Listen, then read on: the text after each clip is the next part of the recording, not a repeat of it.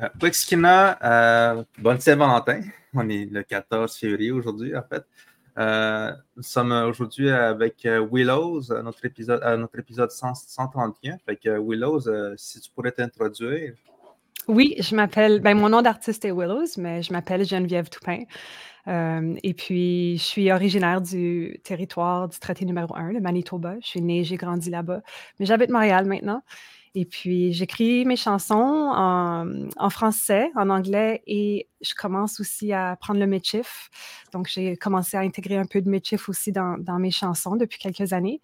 Puis, euh, c'est ça, je suis une métisse de la Rivière-Rouge. Euh, mes ancêtres, ma famille, on, est vraiment fortement enracinés. On vient du bassin de la Rivière-Rouge, qui est euh, au Manitoba, en fait, pour nous, mais qui couvre pas juste le Manitoba, mais pour ma famille, c'est de là. Et puis, c'est ça, je pense. Ça fait un petit peu le tour, mais sûrement qu'on va pouvoir aller plus en profondeur. Là. oui, euh, c'est intéressant de. Euh, euh, d'abord, la rivière. J'imagine que Willows, on sait que les saules poussent le long de la rivière, donc mm-hmm. qu'il doit avoir un lien. Il y a à la fois un enracinement, mais en même temps une évocation d'une plante comment, on dirait, fluviatile. oui, puis le, sol a des racines qui creusent très loin sous la terre.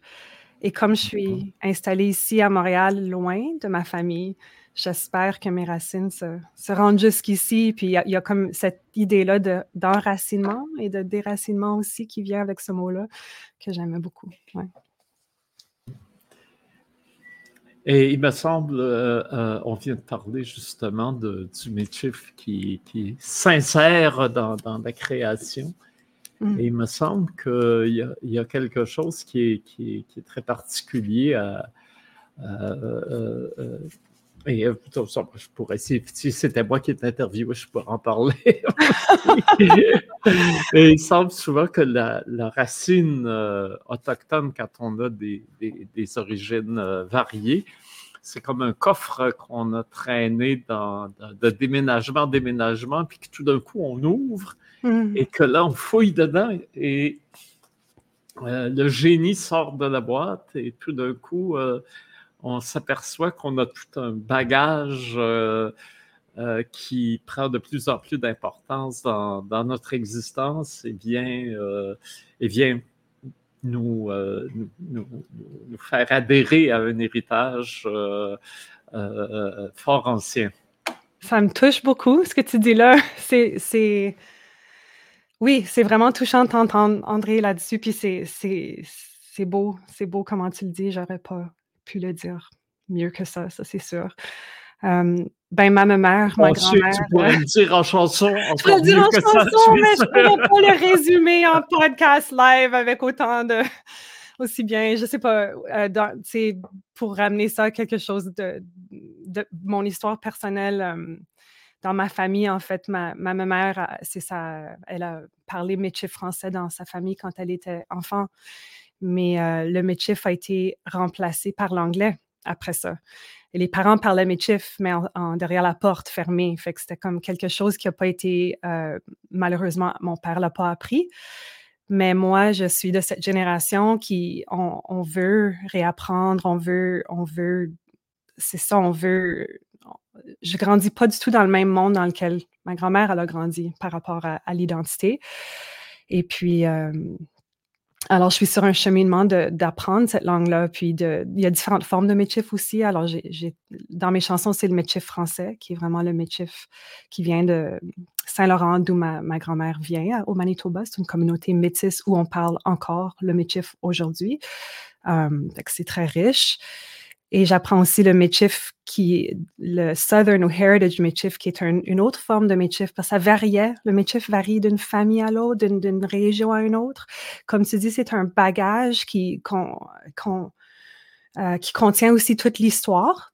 C'est une langue qui contient l'histoire de la nation métisse, je trouve, parce qu'on on entend le, la rencontre, la rencontre de langue. Le, dans le Michif, Heritage Michif, il y a du, des mots de Michif français qu'on reconnaît et des mots euh, aussi en cri qu'on reconnaît. Fait que c'est vraiment symbolique de la rencontre et comment que la nation métisse a été fondée et de là une langue qui a été qui a été euh, qui, est né, tu sais, puis la culture et tout. Fait que moi, je, trouve ça tellement fascinant et tellement beau. Et puis, c'est ça, je suis dans cette démarche-là depuis un, certain temps. Puis c'est venu avec beaucoup de conversations avec ma, ma mère au fil des années, puis peu à peu qui me qui s'ouvrait sur des choses qu'elle avait jamais racontées à, même pas mon père. Fait que moi, moi après, je retournais le dire, parler avec mes parents, savez-vous ça? Il y, a, ça qui est arrivé. Puis ça a ouvert à plein de discussions dans notre famille.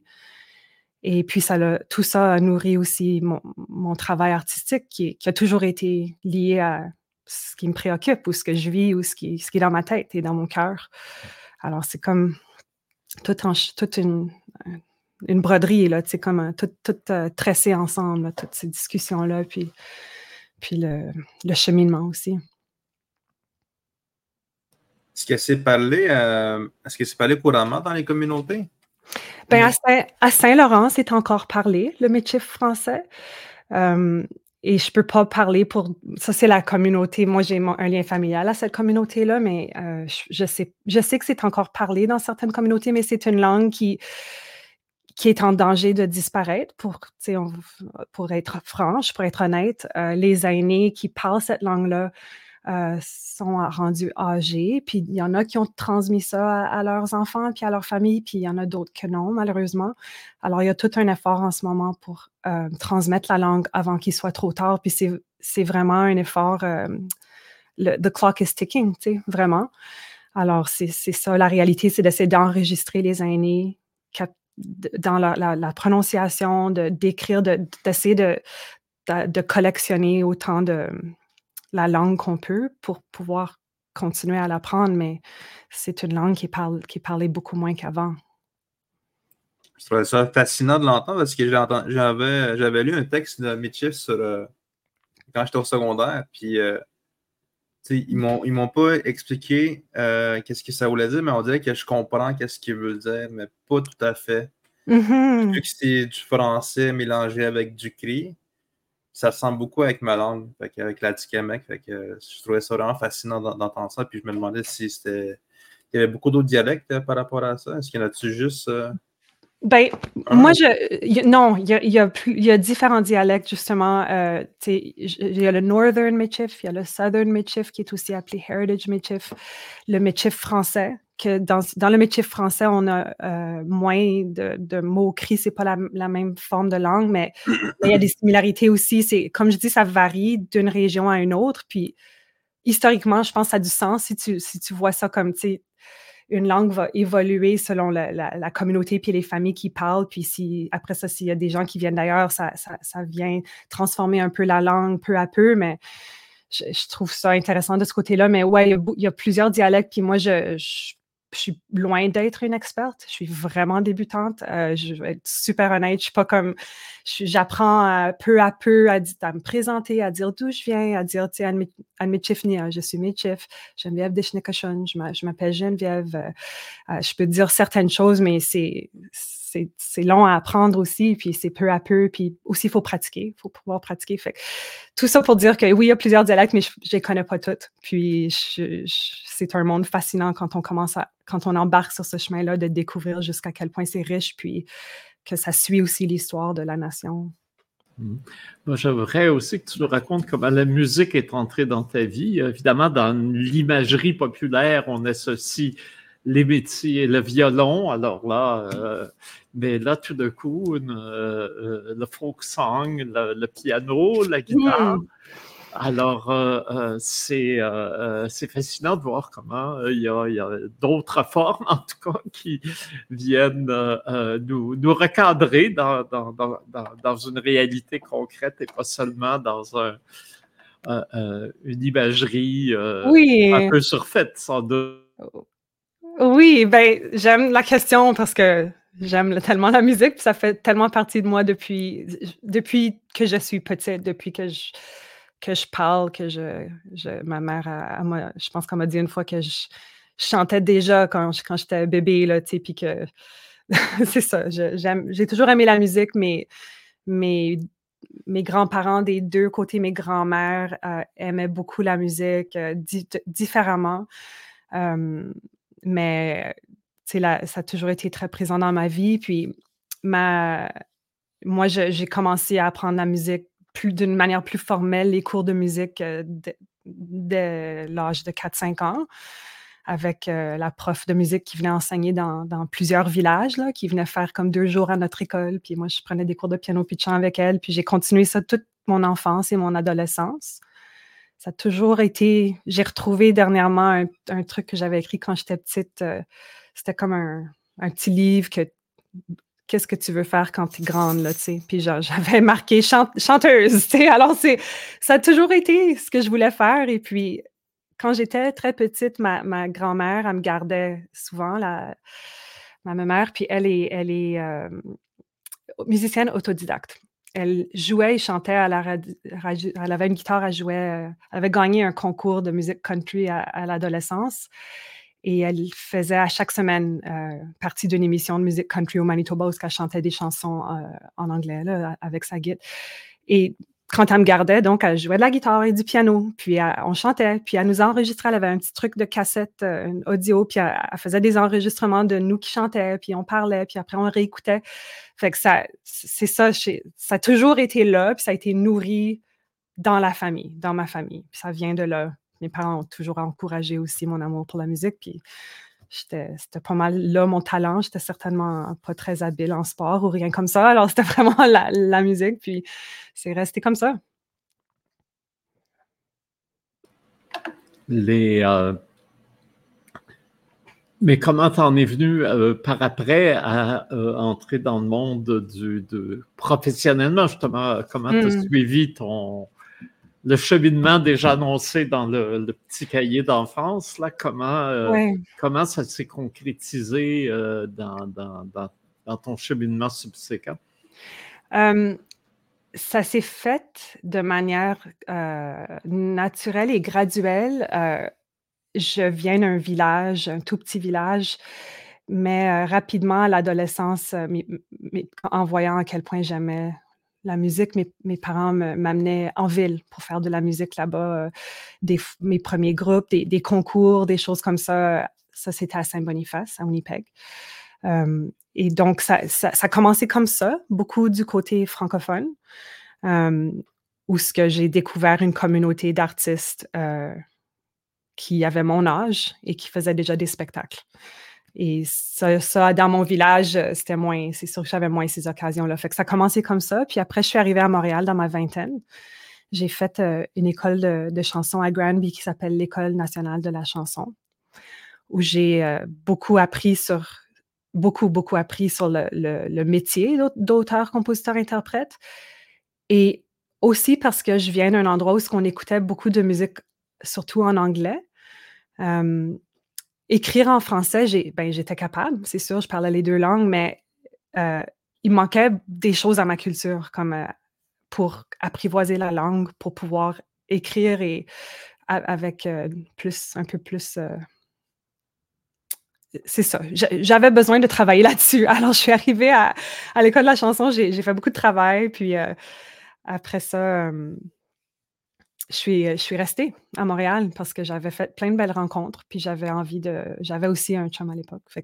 Et c'est peu à peu des concours, des spectacles, éventuellement un premier album et d'autres spectacles qui sont venus. Après, si tu rentres dans le cycle d'album, ou ce que tu sors un album, tu fais de la tournée, tu retombes en création. Puis ça a été, c'est ça ma vie depuis, depuis 2008-2009, euh, je dirais, le, le cycle de vie d'album en album, puis de projets, plusieurs projets. Alors, on peut parler effectivement des albums. Euh, le dernier, c'est Maison de vent. Et c'est drôle parce que Scott Momadé, l'écrivain Kiowa qui est décédé euh, il y a quelques, quelques euh, semaines, avait écrit The House Made of Down. Et, et, donc, ça m'a oh. fait comme un La Maison de Laura en français. Enfin, le titre anglais est plus euh, euh, évocateur. Hein. Ah, c'est vraiment beau, ouais. Oui, et euh, ça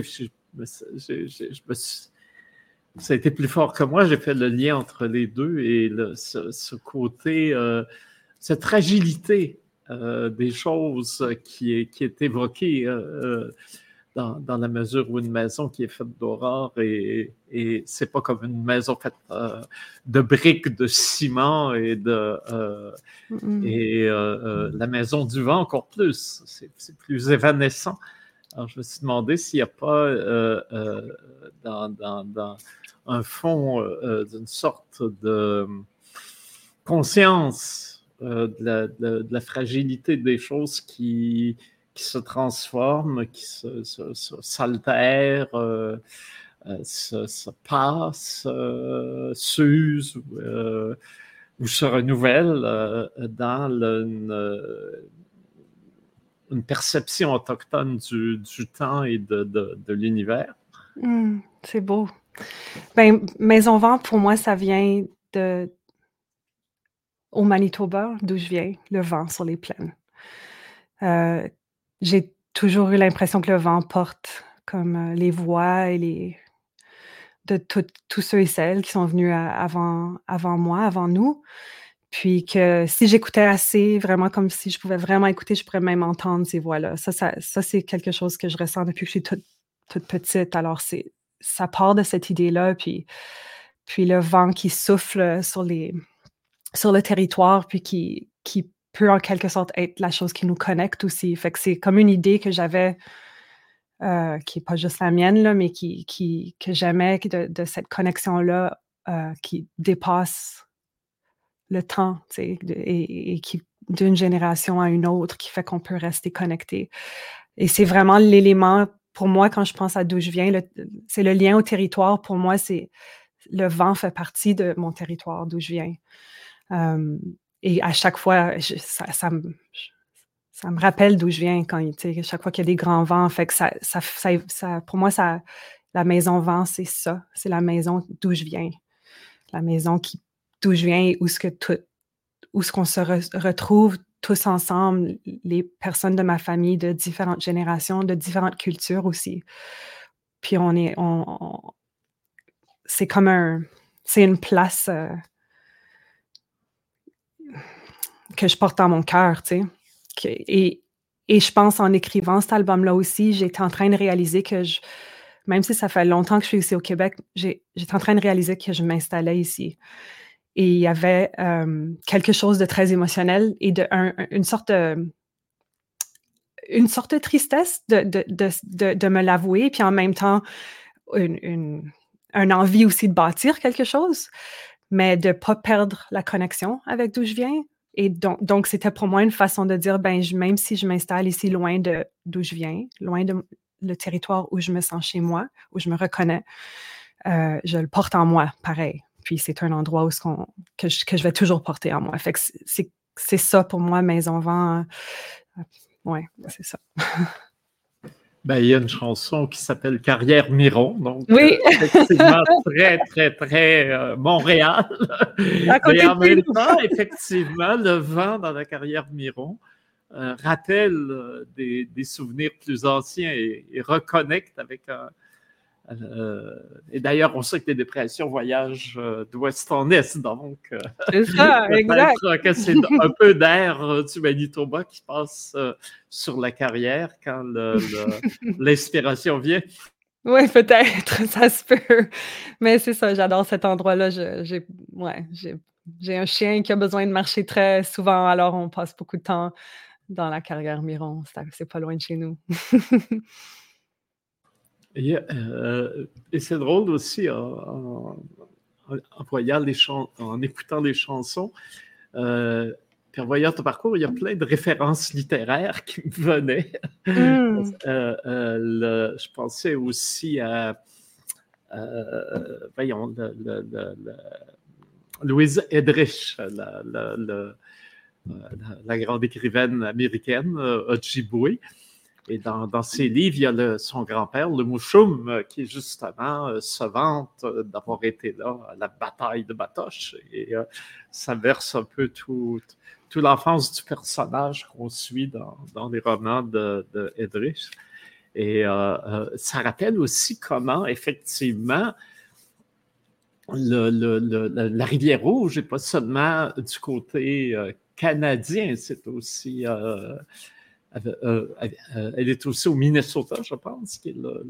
elle descend, oui. oui. Ben, c'est ça, je disais, le, bassin de la Rivière-Rouge, c'est pas juste au Manitoba, là, c'est quand même un, un, territoire qui est assez vaste parce que, oui, comme vous dites, la, Rivière-Rouge à descendre. Ouais.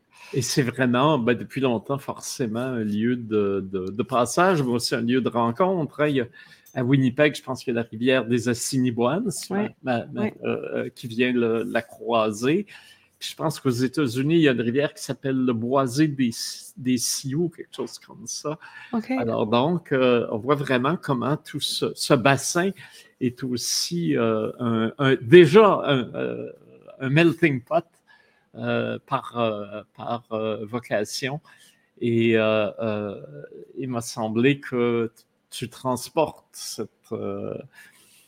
tous ces courants en mêlée, c'est aussi quelque chose qui, fait partie de, des sources de ton inspiration.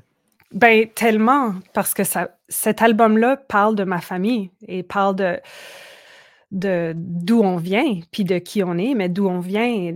Et, puis, on, ma famille est sur le territoire depuis des siècles et des siècles.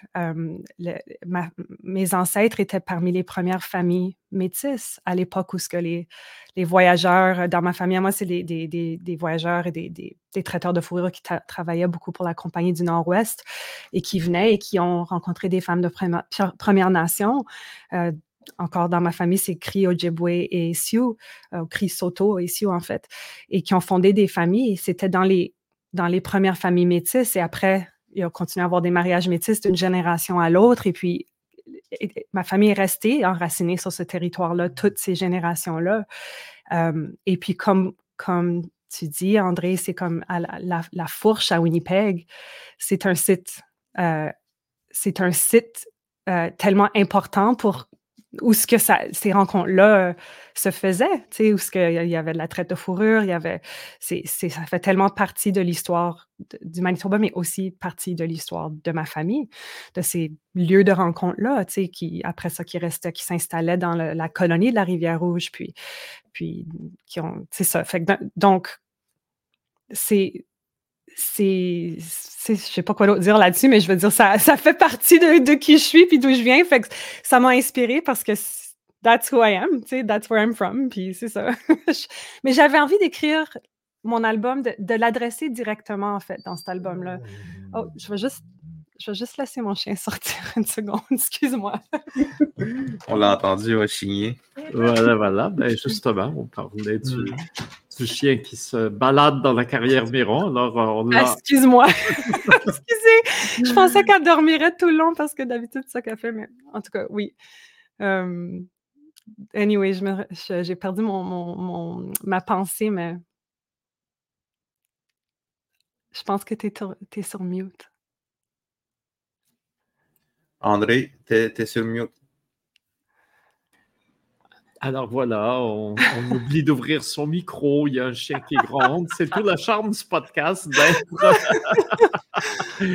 dans la vraie vie et pas, euh, et pas dans les, les, euh, les, contraintes de, de, de, studio ou de quelque chose, de couloir formaté où il ne faut surtout pas déroger à la, au, euh, au, parcours déjà tracé, alors qui suis au zigzaguer. Et, euh, ah. Oui. Et euh, par là, oui, il y a un truc aussi qui m'a un peu fasciné, et là, j'aimerais que tu m'en parles, parce que je n'ai pas tout saisi. Il y a quelque chose que j'avais vu dans un roman de Louise Penny qui s'appelle The Beautiful Mystery. Hein, je suis pas un grand fan de Louis Pelé. J'ai lu des trucs, ça ne m'a pas toujours convaincu, mais celui-là, celui-là, il est magnifique. Hein. C'est le beau mystère en français. Ça se passe dans un monastère secret de la forêt qui est découvert tardivement où euh, l'inspecteur va parce qu'il y a un des, des moines qui a été tué. Et là, il y a toute une réflexion sur le chant grégorien qui est absolument magnifique. Donc, la, musicalité est là. Mais euh, à la fin, euh, il y a deux loups qui mm. sont sur une fresque euh, derrière le, le, maître-autel dans la, chapelle de, ce monastère-là.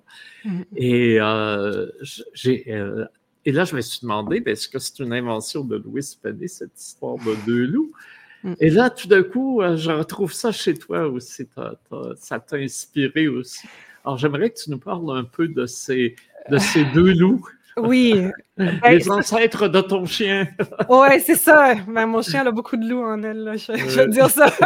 Mais euh, l'histoire des deux loups, ben, c'est une histoire que j'avais entendue comme ça, qui, que je trouvais vraiment belle.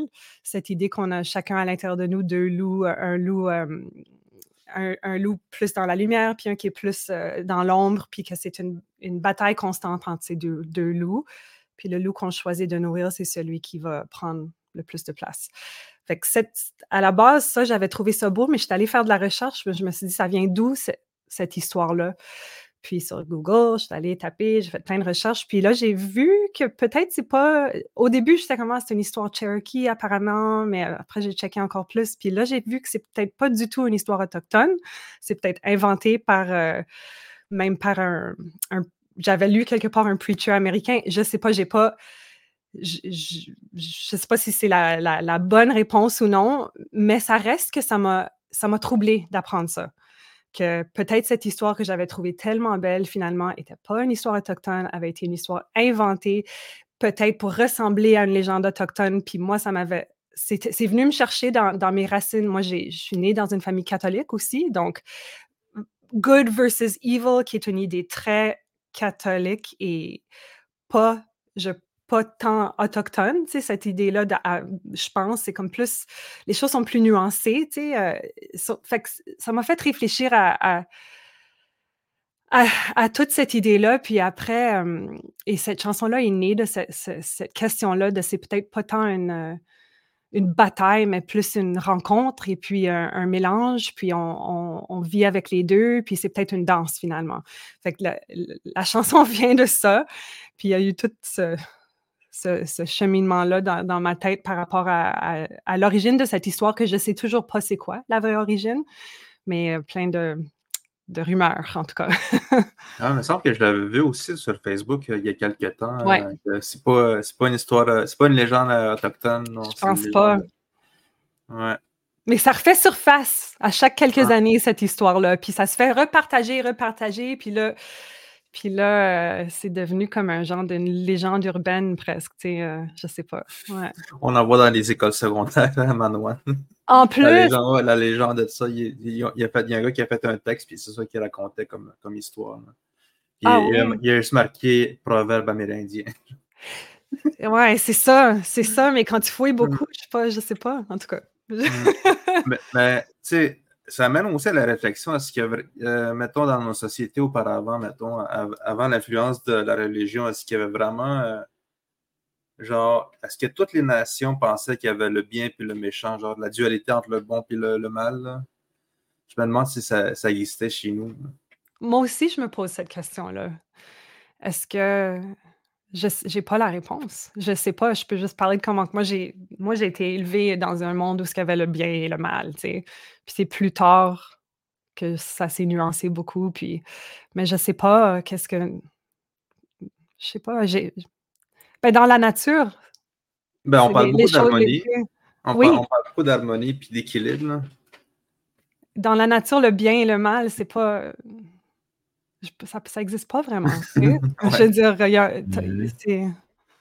Oui, puis si on regarde les, héros euh, qui sont souvent des tricksters, euh, qui, amènent, qui, qui, dans le fond, à l'époque mythique, ont créé le monde qu'on connaît, ils sont parfois assez tordus. Donc, euh, ils n'ont pas la notion de bien de mal n'a pas l'air d'aller travailler beaucoup. non, c'est ça. Mm-hmm.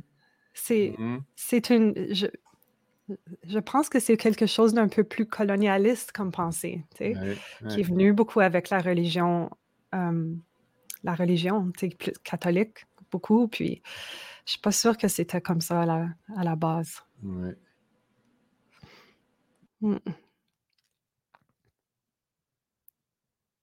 Oh, André, encore ton S'il y a un esprit aîné, un Tchemantou qui, qui, a été récupéré comme étant Dieu, reste qu'il il n'y avait pas, je pense, je ne suis pas spécialiste, mais il me semble qu'il n'y avait pas, un, comme dans les religions chrétiennes qui sont très manichéistes, il n'y avait pas un, esprit du mal directement opposé. Il avoir de, de mauvais esprits qui venaient contrarier les, les, mm. volontés humaines ou apporter certains malheurs, mais euh, il n'y avait pas un, un, équivalent au, au Chimantu qui, qui, mm, mm-hmm. pour lequel il fallait se, choisir euh, entre les deux, là, comme euh, sous peine de damnation. En tout cas, je, je, c'est pas, pas un discours autochtone, il me semble.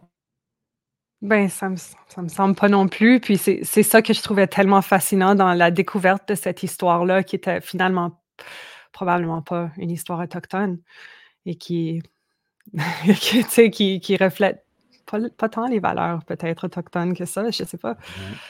Mais peut-être aussi, effectivement, qu'il y avait une légende des deux loups qui se passait autrement. J'aimerais ça la connaître, cette légende-là. Voilà, voilà et que le, le, curé, lui, l'a un petit peu tordu pour la, faire entrer dans son, son schéma de pensée. Euh. Oui, euh, comme, comme la religion catholique fait depuis toujours. oui, oui, oui, avec les, toutes les traditions. Exactement, donc ça ne m'étonnerait pas. J'aimerais ça la connaître, cette légende-là. Dans mes recherches, je ne l'ai pas trouvée. Euh, qu'est-ce que ça aurait pu être, l'histoire à l'origine, mais je serais très curieuse. Oui, parce que c'est en tout cas, peut-être qu'un jour, elle, euh, on va relire les mythologiques de, de Lévi-Strauss, peut-être. Oui, ou peut-être quelqu'un va.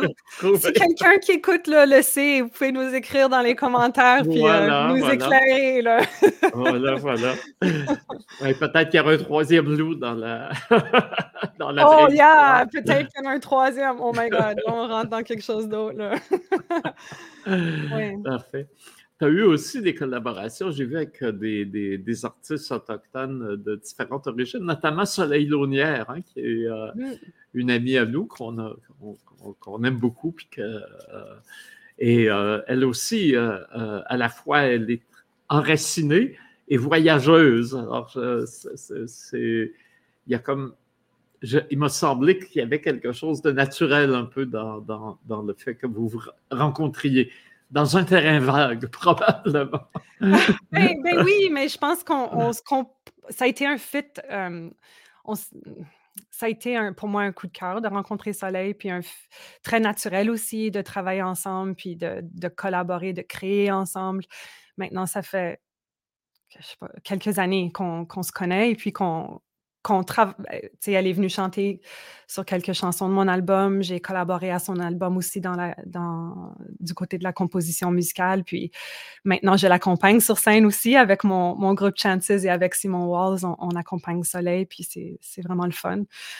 ben oui, c'est comme une. une c'est une, pour moi, c'est une, une, amie, là, une bonne amie maintenant, mais c'était aussi une, grande rencontre artistique. Puis, euh, ouais, j'adore ça, travailler avec elle. J'aime beaucoup j'aime beaucoup collaborer, tout court. Euh, j'aime beaucoup rencontrer des gens au travers de, la musique et de l'art et j'aime et je me sens chanceuse aussi de pouvoir collaborer avec des artistes autochtones d'ici et puis de faire des échanges aussi sur qui on est, puis nos, nos points en commun, puis aussi toutes les choses que je peux apprendre aussi en travaillant euh, avec mes collègues qui viennent d'ici, puis nos réalités qui sont des fois similaires et des fois très différentes aussi. C'est intéressant, puis ça, m'apporte beaucoup. Je me sens chanceuse. Et euh, c'est quoi les projets maintenant? C'est euh, ou les, les, concerts? Euh, parce que là, il commence à avoir des gens qui sont curieux. Ils vont vouloir, bien sûr, écrire l'album. Ils auront la Maison Vent. Vous googlez Maison Vent, Willows, et vous allez pouvoir télécharger euh, l'album et des chansons euh, magnifiques qui, la composent. Bon, sur Internet, on trouve aussi, on en parlera, des, des, des, des vidéos. Mm-hmm. euh, là aussi, fort bien fait. Et peut-être, ah ben tu sais, peut-être même je vais commencer par cette question-là. Hein, on n'est pas étonné dans les vidéos, c'est toujours dans des paysages, des grands paysages extérieurs, presque toujours et euh, rarement dans des intérieurs où on, mm-hmm. se retrouve. Et euh, est-ce que ça vient de toi, d'une commande, ou si c'est venu naturellement des, des chansons et des, des personnes qui, qui, avaient réalisé la, la vidéo autour? C'est ben, c'est. Moi, moi, je voulais qu'on voit d'où je viens. Parce que c'est. Cet album-là, c'est comme ça fait quand même un bout que je suis ici au Québec, puis que je fais des, spectacles, puis que je parle de qui je suis et d'où je viens, mais on dirait que on dirait que ça n'a jamais été aussi clair que maintenant. Puis je me suis dit, il faut, il faut que je montre comme d'où je viens. Il faut que je montre ces paysages-là. J'en parle en musique depuis des années, mais, mais on a besoin de voir aussi comme humain, tu sais, c'est normal. Alors, je, voulais montrer, puis c'est, donc c'est tous des paysages, euh, beaucoup autour de d'où j'ai grandi, au Manitoba, puis où mes, parents sont encore, Isabelle, encore là aujourd'hui. Euh, alors, on voit littéralement comme à un kilomètre de chez nous, on a pris beaucoup de footage, c'est euh, surtout au coucher de soleil ou, au lever de soleil. Et puis, on s'est promené un petit peu partout au Manitoba, dans d'autres paysages. Euh, j'ai amené euh, une amie, euh, maintenant une amie, mais celle qui, a réalisé les clips et pas mal tout le visuel qui, est autour de Maison Vent, c'est elle, Lucille Perry Canet, qui est une jeune vidéaste très, très talentueuse, qui est, venue donc au Manitoba avec moi. Et puis, qui, a, qui, a, pris toutes ces super, super belles images. et j'ai tellement été comme elle a vraiment capté la, grandeur et l'espace qu'on ressent et que je voulais. Euh, et c'est ça que je voulais, parce que c'est ce que je voulais dans la musique, qu'on ressente l'espace, qu'on ressente cet espace où souffle le vent, puis où ce que le ciel, tu sais, le Manitoba, c'est le ciel aussi, c'est les étoiles, on voit, on voit vraiment loin, c'est des grandes plaines, puis il y a quelque chose là-dedans qui est vraiment particulier, fait que je voulais qu'on le ressente dans la musique, mais qu'on le voit aussi dans les vidéos. Alors, c'est venu de, cette volonté-là de vraiment mettre des images sur ces chansons-là, sur cet univers-là qui, qui, est, euh, qui, est celle d'où je viens et de ma famille.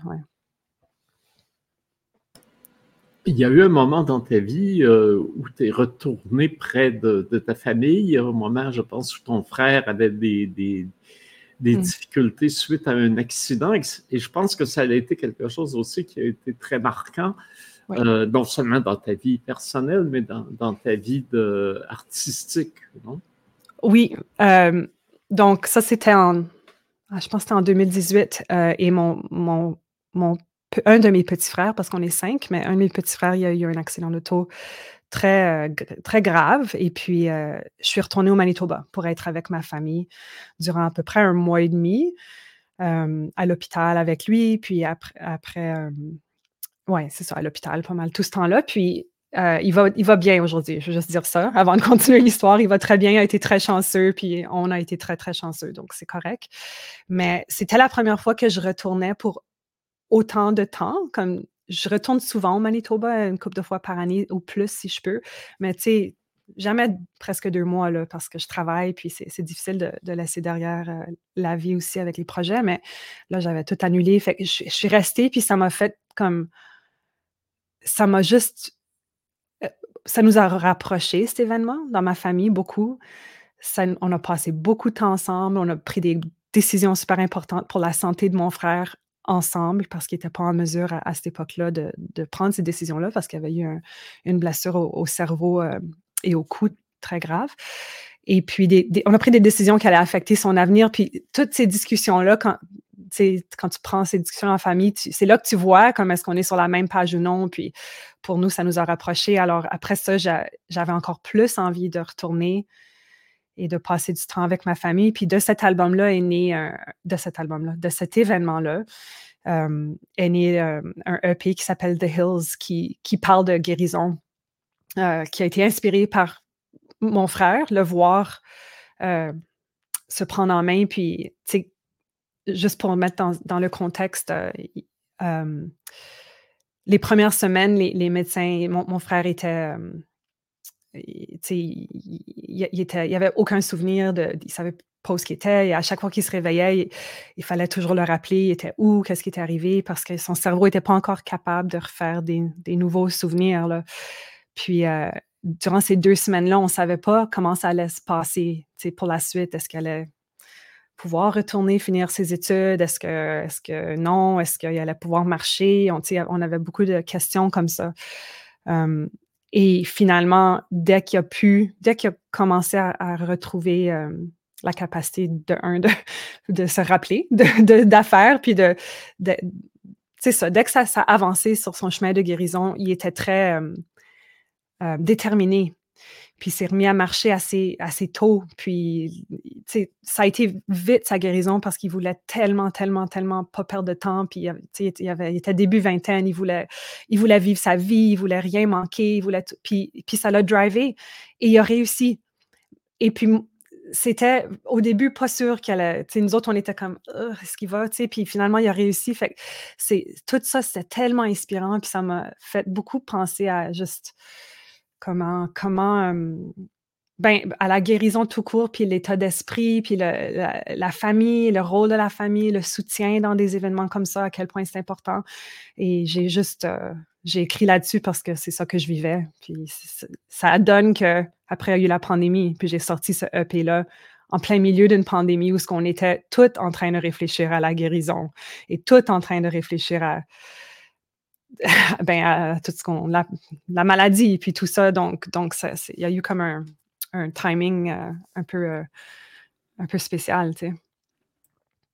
Que, j'ai l'impression que durant la pandémie, tous les artistes sont mis à faire de la création, à l'écriture. Oui, parce qu'on avait juste ça à faire. on avait juste ça à faire. C'est vrai, puis maintenant, on est tout le monde en train de sortir nos projets qui sont nés durant la pandémie. Oui, d'ailleurs, je pense socialement, euh, on est tous sur un chemin de guérison parce que ça nous a ébranlés. Hein? Oui. On a découvert que, parce que souvent, et, quand, on est dans le quotidien, on, s'imagine que tout est permanent, hein, que tout est. Euh, souvent, on ne voit pas que ce qu'on utilise tous les jours, ben, l'Internet, euh, les les téléphones, les caméras, euh, on oublie que c'était, c'est des inventions récentes. Hein. ça fait partie de, maintenant de l'univers tellement familier qu'on on oublie que c'est. Euh, euh, et on pense que ça va durer toujours. Et c'est là aussi que c'est, intéressant, je trouve. ce que tu nous amènes au travers de tes chansons, c'est qu'on sent, tu nous fais des, tu, instinctivement, tu sens la, la, euh, fragilité de ces choses-là, le, caractère éphémère. Et ça, vient peut-être aussi de, des différentes origines, qui, des différentes rivières hein, qui, te, qui amènent à, à, ce que tu es et où tu es, capable de mieux voir comment les, les choses se construisent, se mélangent et que après ça évolue et d'autres configurations peuvent, naître. Ah, c'est beau ce que tu dis. Merci. Ça, merci beaucoup. De, c'est vraiment beau. Ça me touche. Puis en, t'écoutant, il, y, a quelque chose qui m'est venu en tête. C'est euh, les métis étaient, parlaient beaucoup plusieurs langues et étaient souvent les interprètes entre les Premières Nations et les, et les Blancs à l'époque. Et je pense qu'il y a quelque chose là-dedans, dans ce fait-là, d'être ouvert ou conscient de ces différentes réalités-là et d'essayer de trouver la façon que tout ça peut communiquer.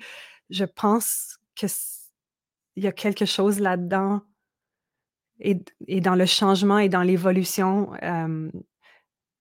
qui, je sais pas qui, ça, ça, m'a fait penser à ça en tout cas. Je sais pas s'il y a un lien direct, mais, mais il y a ce feeling-là d'être un peu entre deux, puis en même temps de faire partie aussi de deux, et puis de. de c'est une fluidité, peut-être, c'est plus ça, je sais pas, qui peut correspondre à, à, la, nature de, de, la vie, je pense aussi. Je sais pas, là, je suis peut-être trop philosophique, mais ça me fait penser à ça.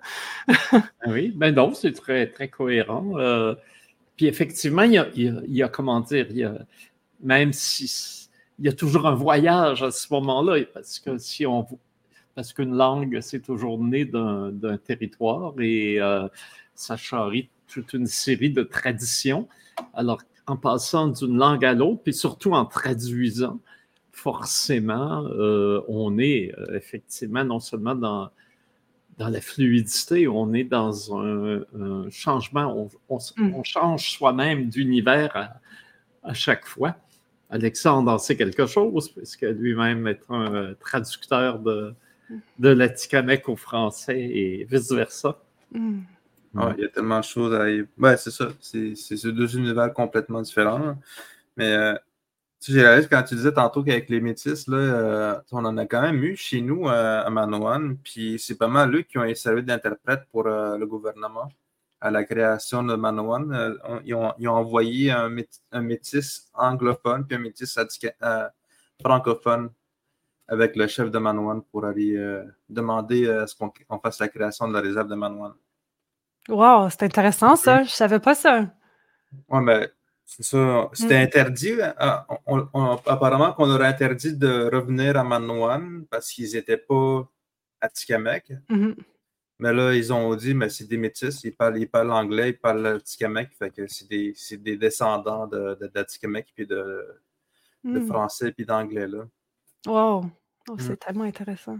Oui, puis en fait, le cri et l'Atikamekw ont beaucoup en commun aussi. Euh, c'est, euh, et à, l'époque euh, ancienne, quand les gens avaient une mmh. connaissance très fine des, langues, parce que c'était, leur tellement employé au quotidien que mmh. les, les, pouvaient plus facilement se comprendre aujourd'hui.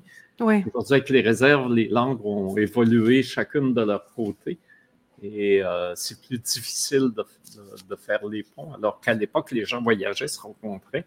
Donc, euh, forcément, il y avait plus, plus de, facilité d'une langue euh, algonquine ou algonquienne à mm-hmm. l'autre. Il y avait plus de facilité à, à s'entendre, j'imagine. Je ne suis pas un spécialiste non plus. Oui, mais ça a du sens. Euh, j'ai beaucoup pensé à ça aussi, comment, comment ça se passait à l'époque, euh, euh, connaître toutes ces langues-là aussi, s'adapter d'une langue à, l'autre. Je trouve ça fascinant. Puis, comme, comme tu dis, Alexandre, les similarités aussi. Puis, c'est comme tantôt tu disais que tu pouvais comprendre un peu le métif. c'est intéressant de voir là où que ça se rencontre puis là, qu'il y a des. Ouais. Puis, puis aussi, de voir que ça évolue, peut-être, ça devient.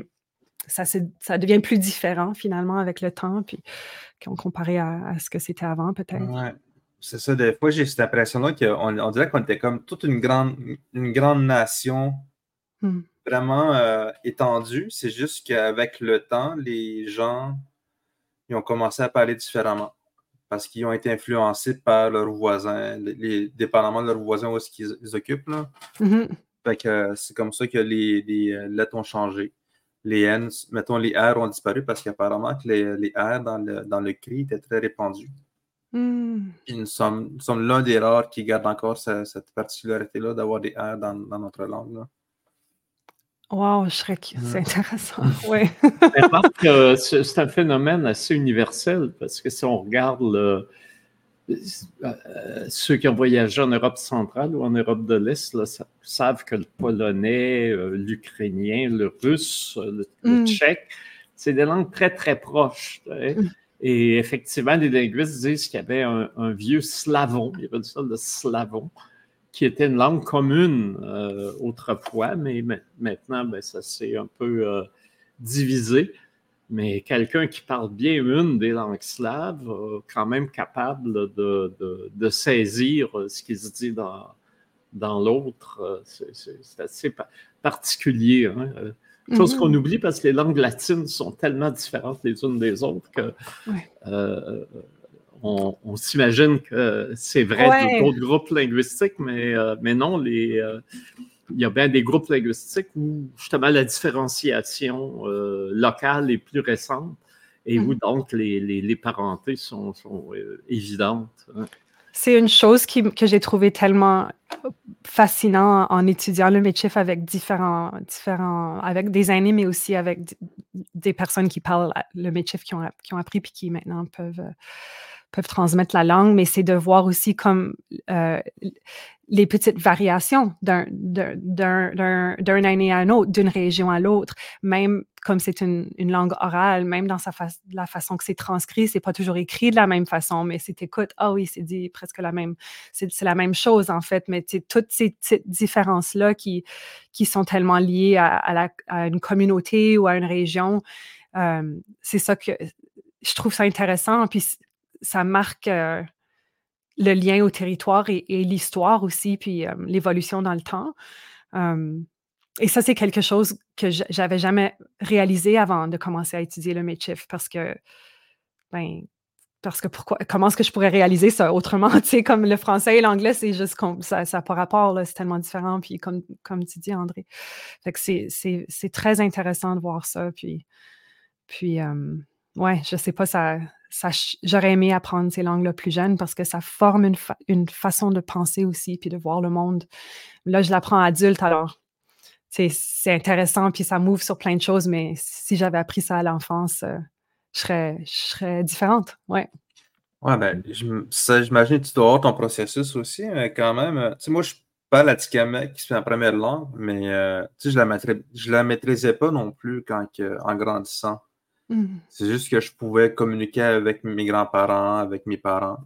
Mais euh, je savais qu'un mot en Atikamek qui, qui valait à ce mot-là en français. Mais je ne pouvais pas nécessairement comprendre littéralement qu'est-ce que ça voulait dire dans le mot en Atikamek. Fait que c'est à partir de 25, 25 26 ans que j'ai commencé à m'intéresser à ma langue parce que j'ai eu un beau contrat euh, lucratif. Et j'ai dû commencer à faire des recherches, puis c'est à partir de là que j'ai j'ai commencé à comprendre mieux ma langue à moi, ma langue maternelle. Wow. Et mieux saisir le, sens profond, ou mettons le, spectre de ce que veut dire un mot. Là. Oui, et maintenant tu es capable de traduire de, de ben langue à l'autre. Wow, mm. c'est tout un chemin. Mais tu sens-tu ben que d'avoir appris, quand même, d'avoir appris une, base à l'enfance, je peux te dire que tu avais une base quand même à l'enfance? Oui, oui, j'ai une base, mettons, euh, mettons conjuguer un, un verbe en atikamek, mais je, je sais à peu près comment, comment le conjuguer. Là. Puis comment le changer. C'est la partie la plus dure de la langue, alors c'est déjà une maudite bonne base. C'est ça, c'est ça. Ouais. Ouais. C'est ça, parce que c'est ça. Une langue, ça, ça façonne aussi comment qu'on comment qu'on identifie les choses et donc comment qu'on comment qu'on voit le monde, c'est comment qu'on. Je sais pas, c'est ça que j'apprends, puis c'est ça qui, qui, me frappe là, dans tout ça. Mm-hmm c'est comme un nouveau paysage que tu découvres quand tu apprends la langue. Exactement. C'est un paysage. J'aime ça. et si, bon, alors là, on a acheté le, dernier album et on veut encore être, euh, être plus proche du vent de l'Ouest et, euh, voir les, les saules et leurs racines. Alors, mm. euh, c'est euh, est-ce qu'il y a des, concerts, des, prestations qui sont euh, euh, qui vont nous permettre d'aller à tes performances? Oui, certainement. En fait, mon prochain spectacle à Montréal est en plateau double avec Soleil Launière, justement. et c'est au mois d'avril au Vert Bouteille sur la rue Mont-Royal je, je, pense que c'est le 8 avril. Je ne vais pas dire une bêtise. Je suis pas mal sûre que c'est le 8 avril. Je vais le mettre sur mon site web. Je vais mettre mon site web à jour. Puis je vais mettre toutes les dates de spectacle. Willowsmusic.com. Euh, là, je suis due pour euh, remettre mes dates de spectacle pour qui s'en vient. Puis l'été, à partir de l'été aussi, je vais, je vais avoir euh, des dates à annoncer. Puis à l'automne aussi. Donc, ça, ça commence à rentrer, les, dates de spectacle pour les mois à venir. ouais. Alors, ben écoute, euh, je pense que les, euh, ceux qui nous écoutent ont bien pris en note. Euh, ils ont mis un point d'interrogation après le 8 avril, mais ils ont souligné vers bouteille. C'est parfait. C'est parfait. On a, on a en masse de temps d'ici là pour confirmer la date. Mais c'est le 8 avril, je, pense, je suis pas mal sûr. Je vais juste pas, me tromper. Ouais. je me demande, c'est ça me semble que je t'avais, on t'avait connu avant dans avec le groupe Chances. Euh, oui. Vous étiez, vous étiez venu avec euh, Musique Nomade? Euh? Oui, oui, c'est mon groupe avec Chloé Lacasse et Vincent Carré. On est un trio. On est présentement en train de travailler sur un nouvel album. On sort de deux semaines de studio. on a fini notre deuxième semaine la semaine passée, fait qu'on est vraiment dedans. Puis on espère, ça, ça va plus être pour la fin de l'année ou le début de l'année prochaine, cet album-là. Mais on, accompagne aussi Soleil Launière sur scène. Alors, on, va faire de la route avec elle cet été, puis continuer à travailler sur notre album dans les mois à venir. Et ça, c'est excitant. Oh, on a perdu euh, Alexandre. C'est pas grave. Alors, ben voilà, il y a encore, euh, euh, on est encore dans, le, voyage et le passage d'un paysage. Exactement. Euh, La fluidité. ce groupe Fences qui, dans lequel tu t'insères, puis tu as aussi le, ton, identité Willows plus, plus personnelle. Ouais. Voilà. Exactement. Bon. Alors, euh, le mot de la fin, Alexandre? Excusez-moi, j'avais un petit bébé qui est ça. ah, ben, je sais pas. Euh, hein, c'est bon, mais... qui, euh, qui, faisait des siennes. ouais, ben là, il avait soif. Merci d'être là, Geneviève Willows. Oui, merci pour l'invitation. Mm-hmm. Ben, il, me semble, que ça faisait quelques, quelques années qu'on se voyait graviter autour de, du festival. je suis content de, de vous avoir à notre podcast. Ben, écoute, ça a été un, ça passe vite. on a fait l'heure au complet. merci pour cette conversation super intéressante, puis euh, pour votre écoute. Ouais, vraiment merci. Mm. Merci d'avoir été là. Allez, salut. Bonne journée.